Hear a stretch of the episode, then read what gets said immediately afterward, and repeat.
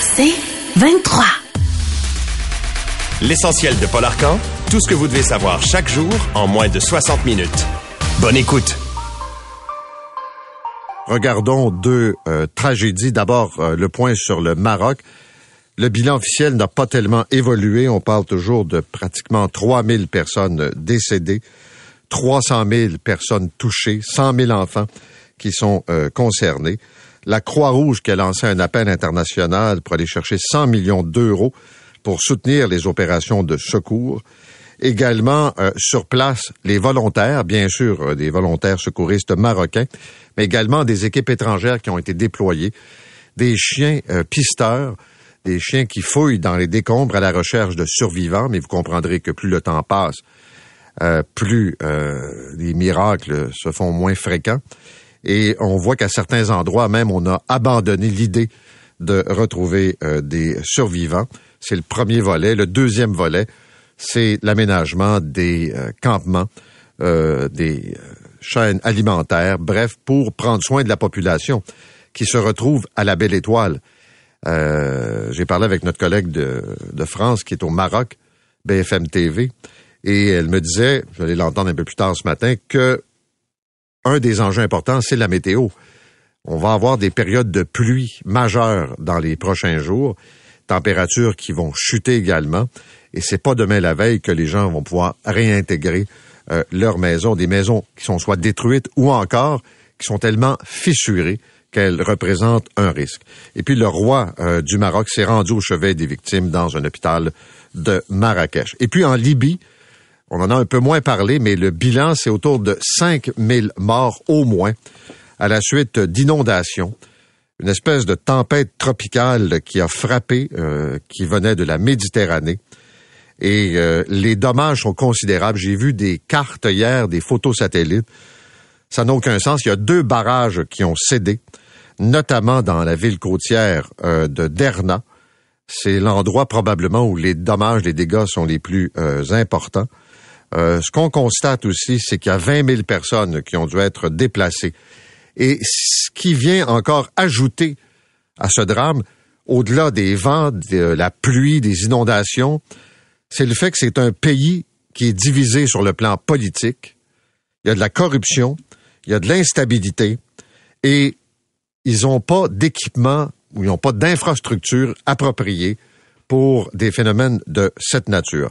Alors, beaucoup de gens ont quitté pour la Turquie, mais euh, la Libye, vraiment, là, c'est un, des pires désastres. Quand on compare, c'est l'équivalent de ce qu'on a vu peut-être avec Katrina en termes d'inondation aux États-Unis. Maintenant, rentrée parlementaire à Québec hier, bien étrange comme rentrée parlementaire. Je vais en reparler ce matin avec Louis Lacroix. D'abord, on a vu les petits jeux des petits politiciens. Euh, ça arrive de temps en temps. Arrive la question après le congrès des conservateurs euh, concernant les toilettes mixtes, euh, les écoles, en fait, les décisions autour des transgenres, comment on gère ça, puis bon. Alors, premièrement, Bernard Drinville a dit interdit aux écoles de convertir les toilettes en toilettes mixtes. Donc, il y aura des toilettes pour les gars, puis des toilettes pour les filles. Puis à l'adolescence, c'est ça qu'il faut faire. Il a parfaitement raison.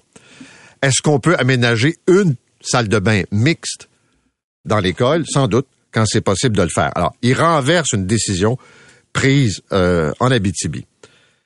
Et là, euh, le chef du Parti québécois, Paul Saint-Pierre Plamondon, a dit qu'il fallait euh, se pencher, discuter de ces idées de gauche radicales. Il a parlé de la gauche radicale qui s'impose désormais dans les écoles. Alors, on parle évidemment de ces toilettes mixtes. On parle de Mix Martin, cette professeur qui veut qu'on l'appelle ainsi, euh, et les autres enjeux. Et là, il laisse même sous-entendre que on pourrait se retrouver avec des influences de cette gauche radicale de woke dans le contenu des cours, voire même peut-être éventuellement, je sais pas, dans des manuels. Alors, il invite à la discussion. La ministre Martine Biron dit, je pense qu'il serait utile de mener une réflexion. Alors, on invite les deux ce matin à venir discuter. Paul Saint-Pierre Plamondon est frustré parce que c'est mon collègue Louis Lacroix qui a posé la question.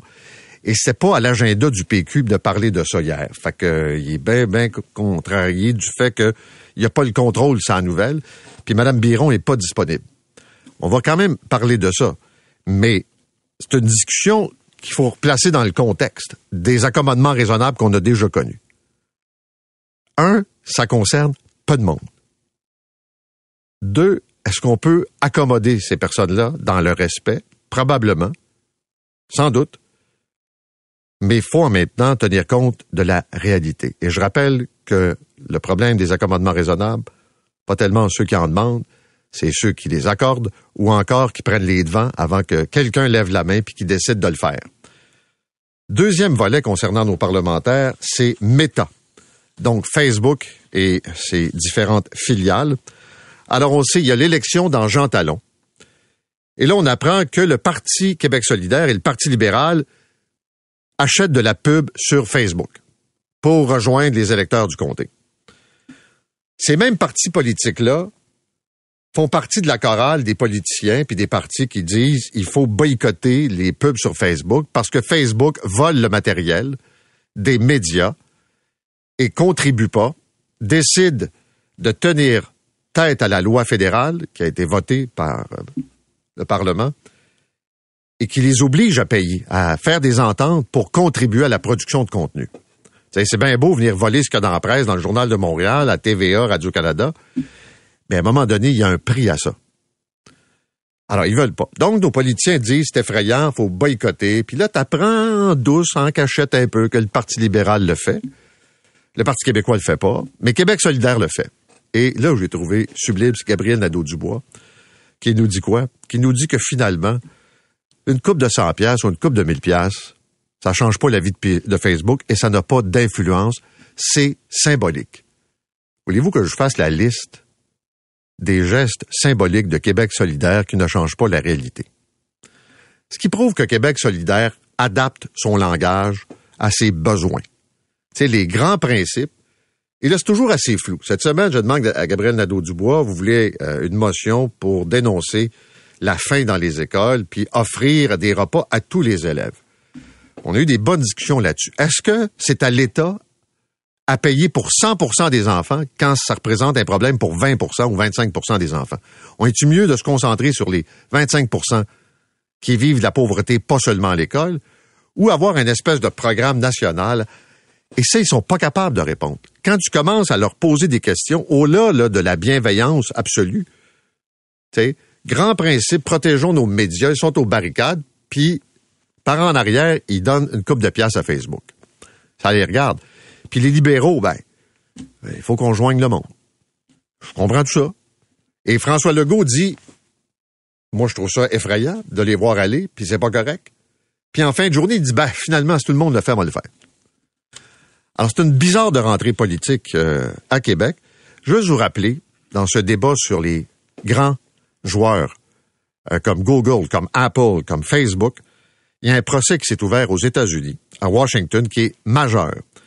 Et c'est la justice américaine, le département de la justice, qui va tenter de démontrer que Google dépense 10 milliards par année, 10 milliards, pour s'assurer que dans votre téléphone intelligent, Google est le moteur de recherche par défaut. 10 milliards, on donne ça à Apple, aux autres fabricants de téléphones. Tout ça pour tuer la compétition. Évidemment, Google va se défendre en disant, nous avons le meilleur outil de recherche. Les gens peuvent, si ça ne fait pas leur affaire, le changer. Mais on veut démontrer à quel point les géants contrôlent. Et c'est vrai pour Facebook et c'est vrai pour ces gros joueurs de l'industrie. Puis est-ce que le Québec, est-ce que le Canada peut arriver à les faire plier. Évidemment, je pense pas.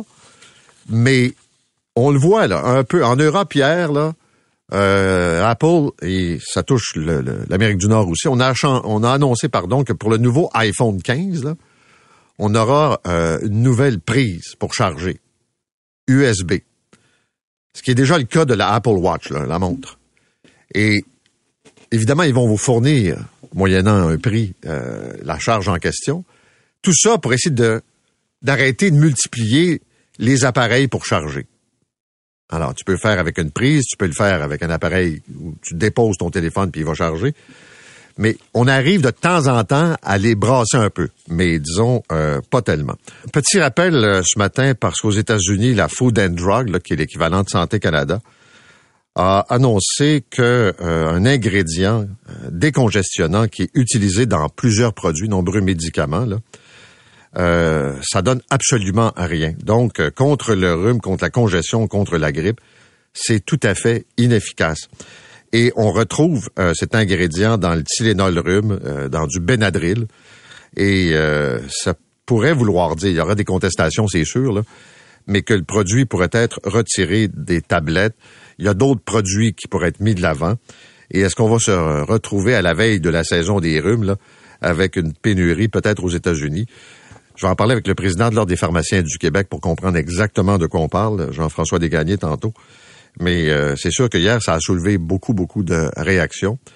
Et euh, puis des gens qui, aux États-Unis, se disent est-ce qu'on va commencer à stocker parce qu'on va en manquer? Puis là, je le vois avec l'Ozampic, on en parlait la semaine passée où là aussi, euh, les stocks sont gérés serrés.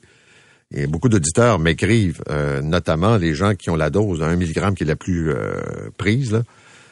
Puis là, on leur propose fois deux. Là. Puis là, souvent, ils payent de leur poche depuis les récentes décisions des assureurs. Fait que deux stylos, deux fois la dose, c'est quand même assez dispendieux. Parlons du consommateur. On va se parler entre nous, dans le fond, c'est ça que je veux dire. Il y a des matins où on se lève, puis quand tu fais la somme des nouvelles, tu dis comme consommateur, là, on se fait flouer à temps plein ou comme contribuable. Tu sais, nous sommes les mêmes personnes avec des chapeaux différents. Je prends l'exemple de cette commission parlementaire sur euh, l'obsolescence programmée. Donc, des appareils qu'on achète neufs, mais dont la durée de vie doit être courte pour nous amener à changer régulièrement l'appareil. Je voyais les experts hier qui débattaient concernant le nouveau iPhone. En gros, il n'y a pas grand-chose de neuf là-dedans. Il n'y a pas d'innovation technologique majeure. Il y a toujours quelques changements. Puis la question, c'est est-ce que ça vaut la peine de changer d'appareil? Mais je reviens sur euh, ces produits électroniques, ces euh, appareils électroménagers. Puis qu'est-ce qu'on découvre? C'est que plus on va avoir de voitures électriques, entre autres, plus les petits garages qui offraient une certaine compétition et un service sont appelés à étouffer. Parce que les grands joueurs gardent secret la technologie, partagent pas. qu'est-ce que vous voulez que votre concessionnaire, euh, votre garage du coin faire contre des géants? Que beaucoup de voitures sont, semble-t-il, des citrons. On en retrouve, et qu'on va en retrouver de plus en plus malgré les prix. Essayez pas après ça, quand vous constatez que vous êtes tout le temps chez le concessionnaire, vous êtes pogné avec un citron, mais vous êtes pogné avec un citron. Ils reprendront pas le véhicule. J'ai vu assez de cas où ça a été euh, comme ça. On parlait des réparations. Est-ce que ça vaut la peine de réparer? Est-ce que le prix des pièces, est-ce que le coût de la main-d'œuvre, rarissime, fait en sorte que, font en sorte que c'est maintenant mieux de remplacer par un neuf? Ça, c'est un exemple. Je vous parle de la compagnie Flair Airlines. On raconte l'histoire d'un gars dans le journal de Montréal, David Morin. Ça fait six mois qu'il se bat avec la compagnie parce qu'il s'en allait en famille à Orlando au mois de mars, pour on a annulé le vol. Facture totale, il y en a pour 6 000 Et la compagnie décide d'annuler. Merci, bonsoir, puis on vous rappellera. Puis là, il se bat continuellement pour se faire rembourser. Là, il paraît que ça va fonctionner. Et il n'est pas le seul.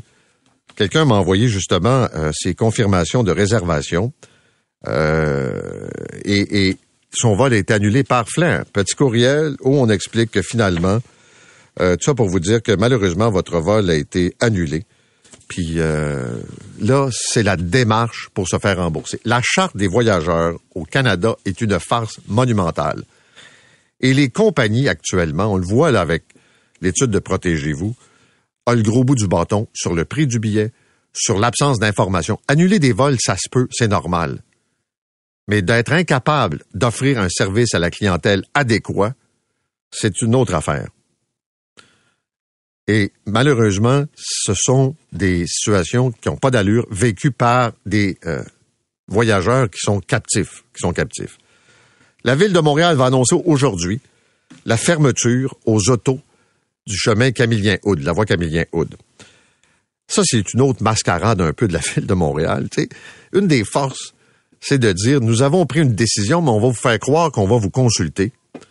Ou encore, on a consulté un peu bidon, mais on a déjà, de toute façon, euh, pris la décision. Alors, la mairesse de Montréal, Mme Plante, va annoncer à 13 heures la fermeture. Je connais pas les détails. La ville a essayé de nous spinner des affaires tout croche. Là. Euh, on peut pas vous donner les détails, mais on peut vous mettre en lien avec des gens qui sont d'accord avec notre projet. Mais qu'est-ce que vous voulez que je vous dise? On parlait avec l'opposition officielle. Mais est-ce que c'est 12 mois par année? Est-ce qu'on va fermer? Euh, quel est l'impact sur la circulation autour? Et ce qui est intéressant, donc, c'est que euh, cette mesure, après la colère des pompiers de Montréal qui disaient ça n'a aucun sens de fermer Camillien Aude aux véhicules d'urgence. Là, il paraît qu'ils ont trouvé une façon d'accommoder euh, les services d'incendie et les policiers. Il y a eu des consultations. Quand je vous dis que c'est des consultations bidons, là, et euh, de l'Office des consultations de Montréal qui recommandait de faire du chemin Camillien-Aude ce qu'on appelle un chemin de plaisance. Et on chassait pas l'auto. Et ce qui est paradoxal, c'est la présidente du comité exécutif de la ville qui s'occupait de l'Office des consultations. C'est comme les parcomètres. Ils font imprimer les collants pour changer les heures de tarification. Ils nous font croire que c'est une erreur. Ils nous font croire qu'ils consultent, puis ils reviennent essentiellement à peu de choses près avec la même, euh, la même décision. Euh, rapidement, euh, coup d'œil sur la scène internationale. ah ben non, mais juste avant, deux nouvelles économiques importantes. La SAQ a vu ses ventes baisser. Pas souvent dans l'histoire que la SAQ perd des revenus comme ça. Et là, c'est comme évidemment un gros monopole qui doit faire attention. Il faut pas être trop agressif dans les stratégies de vente. Est-ce que c'est parce que les Québécois baissent leur consommation? quels sont les facteurs? Si tu veux boire de l'alcool au Québec, tu n'as pas le choix. Ça passe par la SAQ. Alors, le président et chef de la direction sera avec nous. Et puis, vous avez euh, le directeur euh, budgétaire au Parlement d'Ottawa qui nous dit que, et je reviens sur l'histoire des investissements pour les usines de batterie. L'Ontario et le fédéral ont mis 28 milliards dans deux projets. François Félix-Champagne et M. Trudeau ont dit ça va prendre cinq ans puis ce sera un retour sur l'investissement. Le directeur du budget, le directeur parlementaire nous dit non, non, non, non, ça va prendre 20 ans. Fait que quand je vous dis qu'on se fait raconter des histoires, puis comme consommateur, comme contribuable, une chance qu'il y a des gens qui se lèvent un peu puis qui disent ce qu'on est en train de vous dire là, c'est pas tout à fait la vérité. Vous écoutez l'essentiel de Paul Arcan en 60 minutes. De retour après la pause.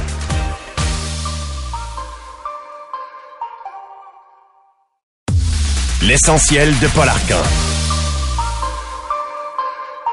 On va faire le point sur la situation financière à la Société des alcools du Québec. Le président et chef de la direction est avec nous, Jacques Farcy. Monsieur Farcy, bonjour. Bonjour, Monsieur Arcan. Alors, euh, disons que les revenus sont à la baisse. On n'a pas vu ça souvent à la Société des alcools.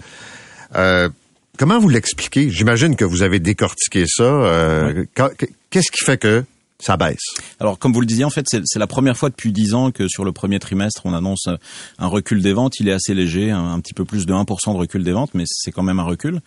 Euh, et le résultat net euh, est, lui, pour le coup, un petit peu plus en baisse. Donc, la baisse des ventes, en fait, au premier trimestre s'explique essentiellement par le fait que notre activité avec les distributeurs autorisés, pour lesquels la SAQ joue un rôle de grossiste, hein, on vend aux, aux, euh, aux épiciers qui, eux, revendent dans leur, dans leur magasin.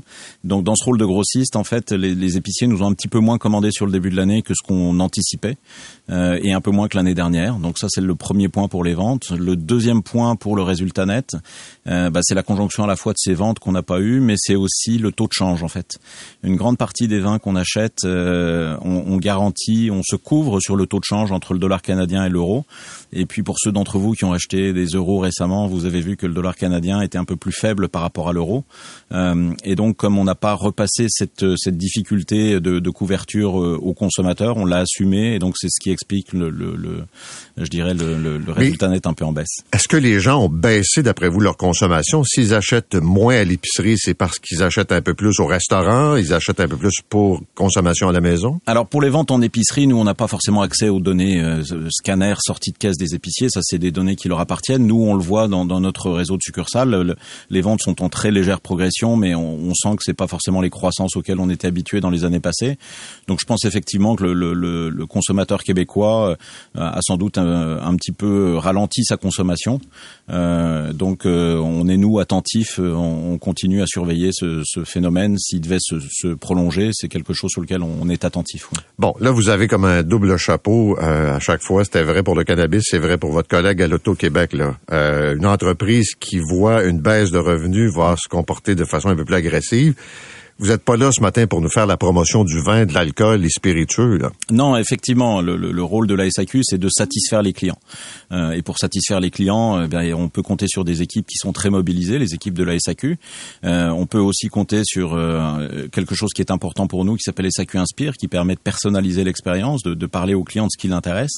Mais notre mission, c'est de satisfaire les clients, c'est pas de les inciter à consommer beaucoup plus. Euh, l'alcool est, est, un produit particulier, donc on, on, doit, on se doit de respecter ce produit particulier.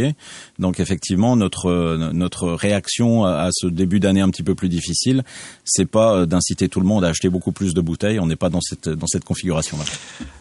Parlons-en du programme Inspire. Il y a beaucoup de gens qui ont des griefs. Je vous en donne deux. Euh, il y a des analystes qui prétendent que c'est euh, un programme récompense qui est pas très généreux finalement mm-hmm. quand on établit des comparatifs avec d'autres. Alors, euh, vous, vous, m'offrez l'opportunité de repréciser ce qu'est SAQ Inspire. Certains parlaient d'un programme de loyauté comparable à d'autres programmes de loyauté. Bon, vous le comprendrez, à la SAQ, on n'a pas un problème de loyauté particulièrement. On n'a pas le choix d'aller chez vous. Et on, est effectivement le, le, le, détaillant au Québec. Donc, le, le, programme Inspire, c'est pas un programme de loyauté, c'est un programme de reconnaissance. SAQ Inspire, ça me permet, si les clients le souhaitent, parce qu'évidemment c'est volontaire, euh, ça me permet de mieux comprendre ce que chacun des clients souhaite acheter. Et euh, le mandat de la SAQ, c'est de servir tous les Québécois. Et dans notre industrie, tous les Québécois, ça peut être des gens qui sont, euh, je dirais, des vrais collectionneurs et des gens qui ont une passion incroyable pour notre industrie et l'histoire des produits qu'on peut vendre, jusqu'à l'autre extrémité, quelqu'un qui peut juste acheter une bouteille à Noël quand il a de la visite. Et nous, à la SAQ, on n'est pas à se dire, il y en a un qui est plus important que l'autre. On doit servir ces clients-là. Non, mais, vous offrez des points quand même. Alors bien sûr, les points, c'est la manière, je dirais, d'inciter le client à présenter sa carte, euh, et c'est la manière qu'on soit capable de comprendre ce que le client souhaite, euh, qu'est-ce qui l'intéresse, et de ce fait-là, de lui donner de la communication sur les produits qui l'intéressent. Ok, si je traduis vos propos, je vais dire euh, finalement, vous me donnez peu de points pour avoir des informations sur mon profil de consommateur. Alors peu de points, on, a communiqué euh, l'année dernière, je crois que c'est de 29 dollars en moyenne euh, de, sur sur une année pour pour un client. Euh, enfin l'équivalent des points transformés en, dollars de remise. Euh, donc bon, c'est une générosité qui existe. Est-ce qu'elle est extrême? Non, évidemment. Est-ce qu'elle est négligeable? Non plus. Je crois que 29 dollars, tout le monde a envie de les prendre. Et je le rappelle, c'est une moyenne. Certains clients en profitent beaucoup plus que d'autres. Oui. Euh, l'autre question, il y a des gens qui me rapportent, par exemple, qui se font voler leur carte à Inspire. Mm-hmm quand je fais la transaction en succursale, est-ce qu'on me demande une pièce d'identité ou si euh, on passe la carte et ça vient de... Alors en fait, quand vous achetez, euh, vous avez juste à présenter votre carte. Quand vous transformez les points, donc quand vous voulez utiliser la générosité de la carte, là on vous demande effectivement une pièce d'identité pour vérifier que le, le nom de la pièce d'identité correspond bien avec le nom du titulaire du compte, de manière à limiter les, les cas de fraude. On a quand même quelques cas de fraude, ça arrive dans tous les commerces de détail, et dans ces cas-là, on s'assure de répondre à la demande des clients. Est-ce que ça veut dire que vous remettez les points qui ont été fraudés? Bah, Ça veut dire qu'on s'assure de vérifier que c'est bien un cas frauduleux et que c'est pas une malversation. Et, et dans les cas d'exception, effectivement, ça nous arrive de, de corriger le, le, solde de points et de redonner au client euh, le solde qu'il avait si c'est pas si, si c'est pas lui qui est fautif, évidemment. Ok. Il y a eu des enjeux de gestion de, de, de stock, euh, par exemple. Mm-hmm. Euh, beaucoup d'importateurs disaient ben mes caisses sont, sont coincées au port, sont coincées à l'entrepôt de la mm-hmm. société et tout ça. Est-ce que maintenant c'est corrigé? Est-ce que y a, on a retrouvé un, un certain rythme d'approvisionnement? Alors, euh, je pense que vous parlez de l'importation privée? Entre autres, oui. Oui, oui. Alors, donc pour rappeler pour les auditeurs, l'importation privée ce sont des vins euh, qui ne sont qui sont euh, importés par la SAQ puisque la SAQ importe tous les vins au Québec, mais la partie commerciale est faite par des agents de représentation. et donc nous, on a une partie de notre entrepôt qui est réservée en termes de stockage et évidemment, on, on souhaite que les stocks rentrent et sortent avec une forme de régularité. on a constaté jusqu'au mois de juin de l'année dernière que c'était plus difficile, on avait plus de stock que de ventes. Donc on, a demandé aux agents d'importation privée, on a modifié nos politiques pour les inciter à ce qu'ils vendent ce qu'ils avaient déjà en stock ici plutôt que de recommander des produits. Et puis tout le monde a, a répondu présent, donc le niveau de stock a baissé et donc on a des délais qui sont devenus presque raisonnables, presque correspondant à nos historiques. Euh, on a en tête que d'ici fin septembre, début octobre, on sera revenu à une forme de normalité sur la capacité à faire la rotation des stocks sur les importations. Quelle note vous donnez à votre service en ligne? Alors, le, le, le, service en ligne SAQ.com, euh, euh c'est pas à moi de l'évaluer parce que évidemment, je, je vais trouver qu'il est euh, très très bon, mais mais quand on regarde ce que les clients disent, peut-être vous vous en souvenez, l'indice Wow de l'expérience client nous, nous plaçait deuxième sur le sur la sur le podium des détaillants en ligne. Donc euh, c'est une étude indépendante. On est très satisfait d'être si bien placé. Maintenant, on sait que sur les ventes en ligne, il y a toujours énormément de choses à faire. Les attentes continuent de progresser. Donc on a encore euh, encore du plein pain sur la planche, peut-être pour arriver un jour sur la sur la première place du podium. Mais parce que je vous donne quelques exemples, euh, beaucoup de vins sont disponibles dans la succursale, mais pas en ligne. Et puis il y a bien des consommateurs qui se disent mais pourquoi c'est si compliqué que ça de d'avoir une offre un peu plus large, un éventail plus intéressant. Alors euh, effectivement, on a toujours euh, des cas de figure où on retrouve la bouteille toujours au mauvais endroit, dans la mauvaise succursale quand on veut l'acheter. Euh, pour répondre à ça, disponible à Gatineau seulement. Bah oui, ou, ou, ou, à Sept-Îles ou à Montréal pour des gens qui sont en région et qui veulent venir l'acheter dans leur succursale de région. En fait, pour remédier à ça, on, on a décidé de mettre de l'avant un système qui fait que tous les nouveaux arrivages, donc tous les produits de spécialité, passent d'abord sur saq.com. Donc j'invite tous les Québécois à être attentifs à leur infolettre et euh, aux communications parce que tous les produits de spécialité, ils peuvent mettre la main dessus en priorité sur SAQ.com. SAQ.com livre partout au Québec, euh, à la fois en succursale pour une livraison gratuite au-delà de 75 dollars ou sinon à la maison. Euh, et donc ça permet en fait à tous les Québécois partout au Québec de mettre la main sur les produits de spécialité à leur lancement. Une fois que le lancement est passé, effectivement, on répartit les stocks dans les succursales. Et c'est là où, si un client veut acheter des bouteilles, parfois la bouteille n'est pas exactement dans sa succursale la plus proche. Est-ce que c'est vrai qu'à la SAQ, il y a une liste de clients privilégiés, ce qui signifie des gens qui achètent gros et qui ont accès à des vins qui sont, euh, disons, réservés pour eux? Alors, on, a ce qu'on appelle des clients grands connaisseurs. Je, je, reviens sur ce que je vous disais tout à l'heure. Dans l'industrie, euh, dans notre industrie, il y a, il y a une, une, liste d'attente très large, un éventail d'attente très large. Donc, on a ce qu'on appelle des clients grands connaisseurs. Donc, c'est pas des clients qui sont privilégiés, mais c'est des clients qui souhaitent avoir euh, accès ou avoir des traitements particuliers parce que bah, ils... Et le critère, c'est Combien ils dépensent Le critère, bah, c'est la dépense et l'intérêt dans, nos produits, évidemment. Euh, et, et je, je, crois que c'est très bien que la SAQ soit bien mobilisée pour servir ces clients-là. La plupart du temps, ces clients-là, ils sont présents un peu partout sur la planète. Ils sont québécois, mais, mais ils ont des activités un peu partout. Donc, ils pourraient décider de dépenser ailleurs qu'au Québec. Et je crois que c'est très bien que nous, la SAQ, on, on prenne notre, notre juste part euh, et on soit actif avec ces clients-là pour répondre à leurs besoins, pour qu'ils dépensent au Québec plutôt que de dépenser dans d'autres provinces ou à l'étranger ma question, je la reformule. Est-ce que ce sont toujours les mêmes qui ont accès aux bouteilles les plus recherchées? En fait, euh, on a un système de loterie euh, qui permet pour les, les, les, les produits d'exception, euh, qui est très ouvert, hein, qui, est, qui, est, communiqué sur saq.com à chaque fois qu'il y a des loteries. Donc ces loteries-là, elles sont accessibles à tout le monde. Évidemment, c'est un système de loterie, donc euh, il y a beaucoup de gens qui s'inscrivent, mais par définition, une loterie tire au sort. Donc euh, là, c'est le, le, sort qui fait son travail. Donc c'est pas réservé à certains clients. Ce qui est réservé à certains clients, c'est la capacité de leur donner accès. Parfois, ils veulent des verticales, ils veulent euh, avoir certains crus euh, particuliers pour compléter leur cave. Donc, c'est sur ces domaines-là qu'on travaille spécifiquement pour eux, parce que c'est leur intérêt. Comment se prépare la négociation avec les employés? Écoutez, euh, les choses vont bon train. On, a eu la convention est terminée depuis le mois de mars? Depuis le mois de mars, on est présent à la table avec notre partenaire à la table qui représente les, employés de nos succursales. Donc, on a déjà eu, je crois, une quarantaine de discussions productives. Évidemment, les discussions à la table restent à la table. Et on a décidé euh, conjointement les deux parties de faire appel euh, à un conciliateur. Euh, on a eu, je crois, une ou deux premières réunions avec le conciliateur début septembre. Et donc les, choses suivent suivent leur, leur cours et, je, souhaite, j'espère qu'on en arrivera à une entente. Nous sommes en septembre. Oui. Le gros moment de l'année, c'est la période des fêtes, évidemment, et c'est souvent là que les moyens de pression, disons, prennent leur envol. Est-ce que les Québécois qui vous écoutent ce matin auraient intérêt à faire des provisions? Alors, euh, bah, les moyens de pression appartiennent aux syndicats, ils appartiennent pas à la SAQ. Donc, euh, euh, je, je, je, sens de la volonté positive des deux côtés pour travailler à la table et, et, construire une entente qui soit satisfaisante pour les deux parties. et c'est dans cette direction-là que je, je, travaille avec avec le syndicat. Enfin, pas moi personnellement, mais les gens qui sont présents à la table. Il n'y aura pas de lockout, par exemple? Bah, écoutez, il est vraiment prématuré d'envisager toutes ces situations-là. Monsieur Farcy, merci d'être venu ce matin. Merci beaucoup. Jacques Farcy, le président et chef de la direction de la Société des alcools du Québec. Vous écoutez l'essentiel de Paul Arcan en 60 minutes. De retour après la pause.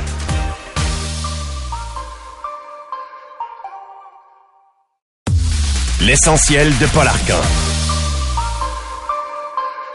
À 13h cet après-midi, la PRS de Montréal, Valérie Plante, euh, va rencontrer les médias pour annoncer ce que tout le monde sait, là, qui est un secret de polichinelle, que euh, la côte Camillien-Aude, le chemin Camillien-Aude, sera interdit aux voitures. Il reste les modalités à dévoiler. Est-ce que c'est 12 mois par année? Euh, on nous indique qu'on va annoncer des investissements de près de quoi? 40 millions pour réaménager l'endroit. On peut présumer que ça va s'appliquer pour toute la période là, de l'été, l'automne, l'hiver.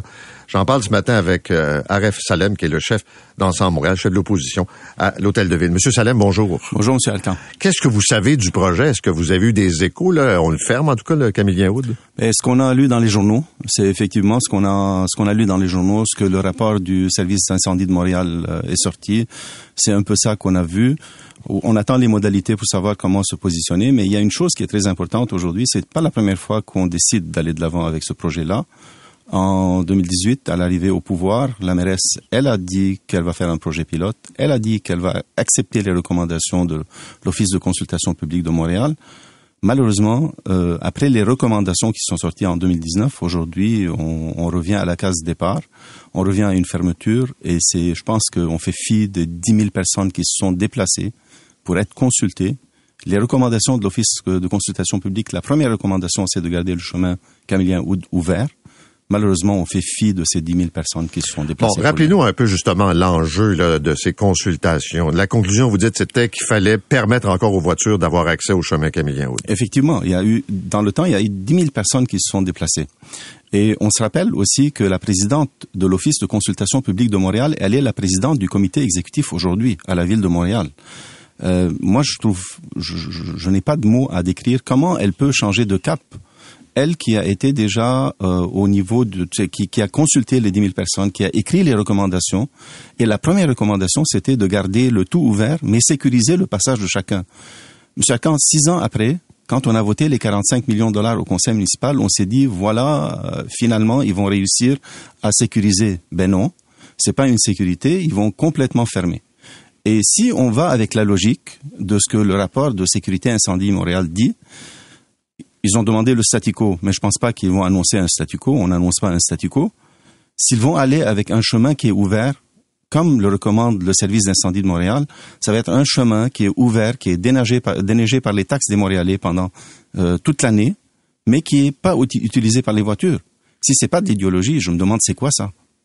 Mais ce que j'essaie de comprendre, là, de fermer Camillien Route, quel est l'impact, par exemple, sur la circulation autour? Quel est l'impact sur le chemin Remembrance où le trafic va être redirigé?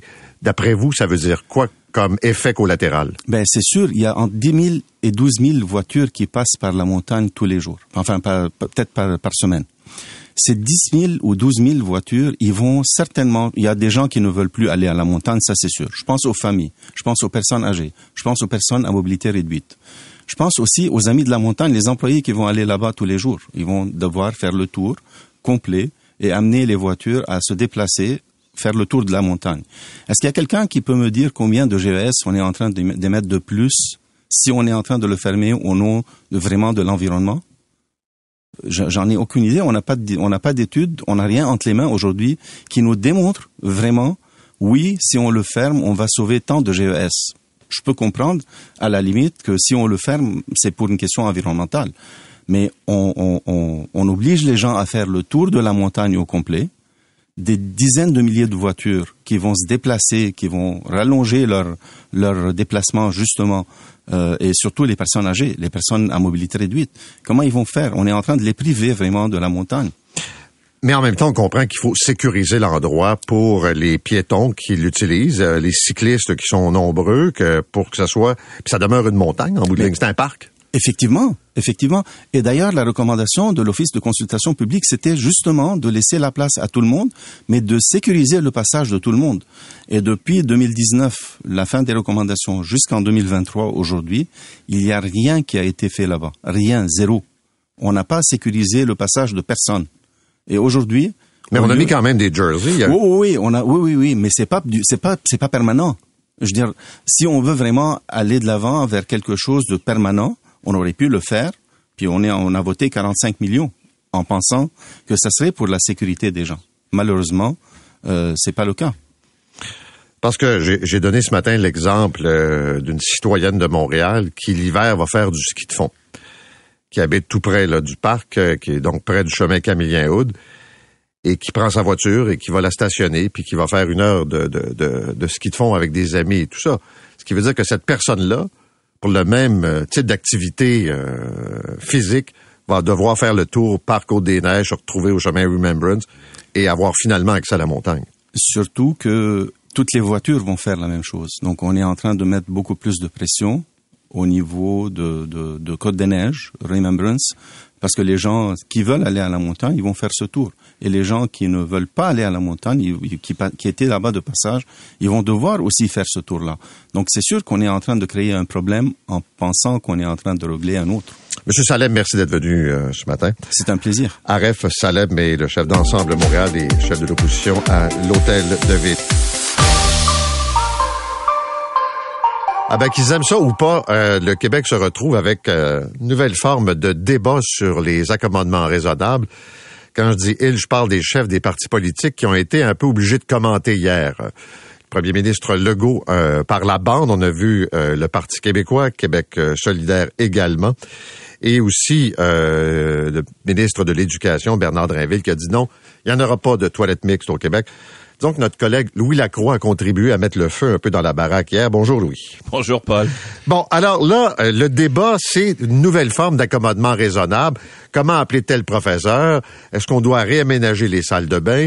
Qu'est-ce que c'est que la gauche radicale? Quelles sont les demandes? Résume-nous ça d'un coup. Là. Ben, en fait, hier, euh, moi, je, je, voulais un petit peu, euh, durant les, euh, les conférences de presse des partis d'opposition, voir quelle est la position. Tu on a entendu parler de cette école, l'école Iberville en Abitibi, qui a décidé à partir de l'année prochaine de transformer ses toilettes en toilettes mixtes. Alors, il n'y aura pas d'autres types de toilettes dans l'école que des toilettes mixtes. Alors, je voulais savoir ce que pensent les partis euh, d'opposition de cette question-là. Pour moi, c'est une forme d'accommodement raisonnable. Hein. Euh, puis on s'ennuie de tout ça, que tu veux, en politique, on s'ennuie des accommodements. Alors, j'ai posé la question à tous les partis hier. Et ça n'a pas pris de temps. Bernard Drinville est sorti ensuite, euh, lui, pour dire, ben, il n'y en aura pas là, de toilettes mixtes dans les écoles. Ce seront des toilettes pour les gars, pour les filles, euh, pour et il a donné des raisons que je pense sont tout à fait euh, sont tout à fait euh, comment dire correctes là. Il donne l'exemple d'une jeune fille par exemple qui arrive qui a ses règles puis bon il y a des petits gars l'autre bord etc. Ça pourrait la mettre mal à l'aise puis je pense que là-dessus il y, a une, il y a une forme de il y a raison je pense. Mais il reste que ça soulève quand même toute cette question des autres types d'accommodement. Et quand j'ai posé la question à Paul Saint-Pierre Plamondon, lui, il a soulevé euh, le concept, en fait, inspiré de la gauche radicale, dit-il. Je veux t'inviter à l'écouter. Beaucoup d'idéologie euh, en provenance euh, de la gauche radicale qui est imposée. Puis c'est là que j'ai un enjeu. Lorsqu'on impose des concepts, des manières de faire, des nouveaux programmes dans le système d'éducation sans aucun débat alors, ce qu'il dit, Paul, grosso modo, c'est que les institutions plient devant la gauche radicale. Là, on parle bien sûr des toilettes mixtes, mais il y a d'autres sujets. Il parle du privilège blanc, l'abolition effective des frontières, l'écriture inclusive, le racisme systémique, puis on peut ajouter à ça le débat sur les dragues, etc. Lui, il dit, mais là, il faudrait peut-être qu'on sache dans quoi on s'embarque en tenant une commission parlementaire sur le sujet, puis en essayant de se donner un cadre. Et c'est exactement ce qu'a dit Martine Biron euh, quelques minutes plus tard en conférence de presse. Elle a dit euh, on va pas faire du cas par cas comme on a fait avec les accommodements raisonnables. Ça c'est oui, puis ça ben c'est non, puis ça c'est peut-être, etc. Elle dit on veut se donner un cadre pour être capable de prendre les bonnes décisions au bon moment. Alors euh, là, ça soulevait quand même un débat assez important aussi à la suite de ce qui s'est passé au Parti conservateur en fin de semaine, quand les conservateurs fédéraux ont dit, ben pour les euh, opérations, par exemple, de réassignation de genre, il faudra avoir 18 ans. J'ai posé cette question-là encore une fois à Paul Saint-Pierre Plamondon, à savoir ce que lui, il en pensait. C'est un avocat, c'est un juriste. Est-ce que, euh, d'abord, est-ce que lui, personnellement, ça le heurte? Et sur le plan légal, qu'est-ce que ça représente? On peut l'écouter. À plus forte raison s'il s'agit euh, d'une opération irréversible ou de décision extrêmement lourde de conséquences. Euh, je pense qu'on doit réfléchir à la protection des mineurs parce que des mineurs, à mon avis, doivent faire l'objet d'un statut juridique différent des majeurs. Alors ça, Paul, je pense que c'est un des éléments qui pourrait soulever quand même euh, beaucoup de questionnements. Mais euh, j'aimerais aussi t'entendre sur euh, un, autre aspect, parce que quand on parle de la gauche radicale là, qui impose, je veux dire, que des groupes revendiquent, exercent des pressions, c'est une chose, là, mais c'est comme dans le cas des accommodements raisonnables. Une personne qui demande peut très bien le faire. Le problème, c'est la personne qui l'accorde sans trop de jugement. Et, euh, quand M. Plamondon euh, parle qu'on impose, est-ce qu'il y a des exemples concrets? Là, je comprends la prof qui veut qu'on l'interpelle d'une certaine façon, mais on n'est pas en train de changer manuel scolaire au Québec, là? Non, mais effectivement, sauf que ce qu'il a dit, lui, il a... En fait, il n'a pas ciblé juste l'école, il a parlé de façon générale. Tu sais, les exemples que je te donnais, là, le privilège blanc, je sais pas trop ce que ça veut dire, mais c'est c'est un des exemples qu'il a amené. Euh, l'abolition euh, effective des frontières, le racisme systémique. Il dit que ce sont tous des débats qui sont amenés de la gauche radicale. Ben, le Collège des médecins dans la gauche radicale, d'abord. Euh, oui, en, effet, si on prend son point de vue, exact. Alors, donc, lui, il dit, il faut se donner un débat, il faut se donner un, un, espace où on va pouvoir débattre de ça à savoir qu'est-ce qui est acceptable, qu'est-ce qui ne l'est pas. Et euh, pour pour éviter, je pense que ce qu'on veut faire, c'est éviter de tomber dans le long débat, n'est-ce pas, qu'on a eu sur les accommodements raisonnables, sur le la, crise identitaire qu'on a connue au Québec à partir des années 2000 jusqu'à il y a quelques années, puis ça perdure encore là, parce que c'est encore devant les tribunaux. Alors là, on est dans une autre forme, si on veut, euh, de crise identitaire. Là, c'est l'identité de genre. Alors, euh, euh, Martine Biron était claire hier. Elle dit ben écoute, il faut se donner un cadre. Il faut voir si on peut pas faire ça dans une commission parlementaire, mais peut-être aussi sous un autre forum. Est-ce que ça, par exemple, ça pourrait être un, forum élargi où pourrait y avoir des gens, des groupes qui viendraient donner leur avis là-dessus. Mais il reste que ça a jeté un pavé dans la mare hier. Tout le monde s'est retrouvé un peu sur la défensive Évidemment, euh, les gens veulent pas nécessairement parler de ça euh, parce que euh, Paul Saint-Pierre Plamondon hier avait aucune envie de parler de ça quand il est arrivé à la conférence de presse hier. C'est un sujet qui lui a été imposé. Moi, je vois pas pourquoi il accepte pas d'en parler ce matin à ton ah, écoute, ça, ça, leur appartient, comme on dit là. Non, je comprends, mais on envoie des invitations, pas des supénas, mais on, on, dit qu'il faut en parler, mais il veut pas en parler. Ben, c'est correct. Ouais, mais s'il si y, a un parti politique qui pourrait profiter d'un débat comme celui-là, c'est bien le Parti québécois. Oh, oui, puis euh, Martine Biron n'était pas disponible non plus, prétextant la rentrée parlementaire. Mais en tout cas, merci euh, Louis de ces euh, précisions. Plaisir. Et c'est ce que je veux dire, c'est qu'on pense que... D'abord, faut mettre ça dans un contexte. Ça demeure marginal. Et ce sont des cas qui sont pas individuels, mais qui touchent peu de monde. Et ce sont pourtant des enjeux importants, notamment quand on parle de transformation physique chez des mineurs on le voit dans d'autres provinces. À quel moment les parents ont le droit de savoir ou pas savoir ce qui arrive avec leur ado? Et quel est le, discours qui est véhiculé, euh, par exemple, euh, sur le racisme systémique? Est-ce qu'on repart cette discussion-là? Euh, hier, le Collège des médecins est allé plaider ça. Yann Lafrenière était consterné. Et euh, qu'il y ait du racisme au Québec, oui. Qu'il y ait du racisme dans certains systèmes, probablement.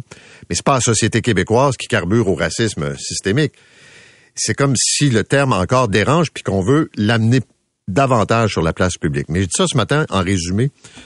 On offre à des politiciens de venir, ils viennent, ils viennent pas, ça les regarde. Mais ça fait enfant, euh, enfantillage un peu là, euh, parce que c'est pas l'agenda qui était prévu pour le PQ, donc on veut pas venir commenter quelque chose qu'on n'avait pas déjà planifié. Alors que on est en campagne électorale, puis je pense que les auditeurs sont capables d'assister puis d'écouter à une discussion sur ces euh, enjeux-là. Aux États-Unis, la Food and Drug, en fait un groupe consultatif de la Food and Drug, qui est l'équivalent de Santé Canada, a dit mardi que euh, un certain ingrédient qu'on retrouve dans des produits, euh, des médicaments utilisés contre le rhume, la grippe par exemple, pour décongestionner, c'est tout à fait inefficace. On prend ça pour rien finalement. Jean-François Desgagnés, président de l'Ordre des pharmaciens du Québec. On va essayer de comprendre de quelle façon ça s'applique à nous. Monsieur Desgagnés, bonjour. Bonjour, je suis bien content d'être avec vous ce matin aussi, M. Arcan. Vous êtes le deuxième, c'est merveilleux. Alors, M. Desgagnés, la première question, on parle de quel euh, ingrédient, puis on parle de quel type de produit? C'est un produit qui existe depuis très longtemps. C'est un vieux produit qui s'appelle de la phényléphrine. C'est un décongestionnant qu'on retrouve dans une certaine gamme de produits, souvent des, produits combinés avec de l'acétaminophène, euh, euh, différents produits contre la toux, donc qu'on utilise de façon commune pour le rhume et pour les symptômes du rhume et de la grippe. OK. Avez-vous, parce que les gens se disaient, OK, là, mais euh, on parle de quoi? De Benadryl, on parle de Tylenol, on parle de quoi? Il y a très peu de produits au Canada comparativement aux États-Unis qui contiennent de la phényléphrine. Je peux vous citer un produit que vous allez reconnaître, là, le produit euh, Néocitran, les espèces de sachets en poudre qu'on met dans de l'eau chaude. Il y a un produit qui s'appelle du Mucinex également. Et il y a euh, certains produits de la gamme Tylenol, mais c'est pas tous les produits de la gamme Tylenol Rhum qui contiennent de la phényléphrine. Une fois que ce groupe consultatif de la Food and Drug nous dit que c'est efficace comme un placebo, il arrive quoi d'après vous de ces produits-là? Ils vont disparaître des tablettes? Ils vont rester là? Mais ben, pour le moment, la, Food and Drug n'a pas demandé de retirer ces produits-là. Je pense que ça va, ça va, ça va être la conséquence ultime. Euh, ici au Canada, j'imagine que Santé Canada va se pencher sur le cas de la phényléphrine également. Euh, il faut que moi je veux rassurer vos, vos, auditeurs ce matin, ces produits-là, on questionne pas la sécurité du produit, on questionne l'efficacité. Et faut que vos auditeurs sachent qu'il y a beaucoup d'alternatives euh, pour, pour, pour, traiter les symptômes du rhume et de la grippe. Donc, euh, c'est demain matin, si on décidait de retirer les produits contenant de la phényléphrine, je pense qu'il y aurait deux conséquences, c'est-à-dire que les fabricants se retourneraient en, choisissant d'autres produits, en, reformulant leurs médicaments, puis euh, ben, on, on, se, on, irait vers d'autres solutions qui, qui sont multiples. Je vais vous poser une question qui va vous paraître un peu bizarre, mais euh, les auditeurs la soulèvent euh, régulièrement. Quand j'ai le rhume, quand je suis congestionné, je me dis, il y a des médicaments en vente libre, là, puis il y en a d'autres qui sont derrière le comptoir. Les plus efficaces sont-ils en arrière du comptoir? Ben, les, pour, pour, les symptômes de congestion, pour les symptômes de toux, euh, derrière le comptoir, il n'y a pas bien plus que ce qu'il y a devant que ce qu'il y a devant le comptoir. Derrière le comptoir, on parle d'antibiotiques, on parle de, de, de, formulation euh, des avec la cortisone qu'on utilise dans certaines autres situations. Mais en général, vous savez, un rhume, là, on essaie de, de souvent les gens viennent nous voir en nous demandant des cases grippe en espérant guérir plus rapidement ce qu'on essaie de leur dire, c'est que on va atténuer, tenter d'atténuer vos symptômes, mais le rhume va durer une semaine, faut se reposer, essayer de prendre certains produits pour aider à soulager nos symptômes, ça va passer au bout d'une semaine. Puisque vous êtes là, euh, il arrive quoi avec le dossier Ozempic? Est-ce qu'on est en rupture de stock? Est-ce qu'on gère ça? C'est difficile. Je vous avoue que c'est difficile. Euh, le, fabricant nous avait dit qu'on allait vivre un mois de, de, fin du mois d'août, un mois de septembre plus difficile. je peux vous avouer que moi, j'étais, j'étais de garde euh, lundi, là, donc euh, c'est, c'est difficile. Là. Vous écoutez l'essentiel de Paul Arcan en 60 minutes. Bonne écoute. Situation au Maroc. Le bilan officiel est toujours autour de 3000 personnes décédées. Euh, on note également les difficultés pour les opérations de recherche de survivants et aussi pour le corridor humanitaire. J'ai parlé plus tôt ce matin avec Clémence Dibou, qui est reporter pour BFM TV, et elle se trouvait dans un hôpital tout près de Marrakech. Oui, tout à fait. C'est un hôpital qui prend en charge de, nombreux blessés euh, légers, lourds parfois, euh, ce que nous a indiqué le directeur de l'hôpital, c'est qu'ils ont pris 700 blessés en charge depuis le début du séisme. Ils ont dû constater 13 décès. Euh, tous les salariés sont mobilisés 24 heures sur 24 pour euh, des évacuations, des arrivées de, blessés qui sont évacués par hélicoptère du zone du séisme. Maintenant, est-ce que les opérations de recherche continuent partout à travers la zone sinistrée? Elle commence à se terminer. Ce qu'on a pu voir nous hier à Ijuka, qui est donc tout près du séisme, euh, c'est un village qui a été particulièrement touché. Il y a encore des dizaines, voire peut-être même des centaines de corps qui n'ont pas été retrouvés. Sauf que les secouristes ont décidé d'arrêter les recherches hier à midi parce qu'ils estiment bien que les, les, chances de trouver des personnes vivantes eh bien, sont très très minces vu l'état des dégâts. Le dernier corps a été sorti la veille un professeur qui habitait dans le village. Et désormais, en fait, les secouristes se concentrent surtout sur d'éventuels blessés à rapatrier dans les villages isolés parce qu'en fait, toutes les routes n'ont pas été dégagées dans ces petites localités de montagne et parfois il y a des blessés qui n'ont toujours pas vu de secouristes et c'est là que maintenant mettent leur force les, les, les secouristes, c'est aller d'essayer de rejoindre ces villages isolés, de prendre en charge les blessés qui pourraient être soignés.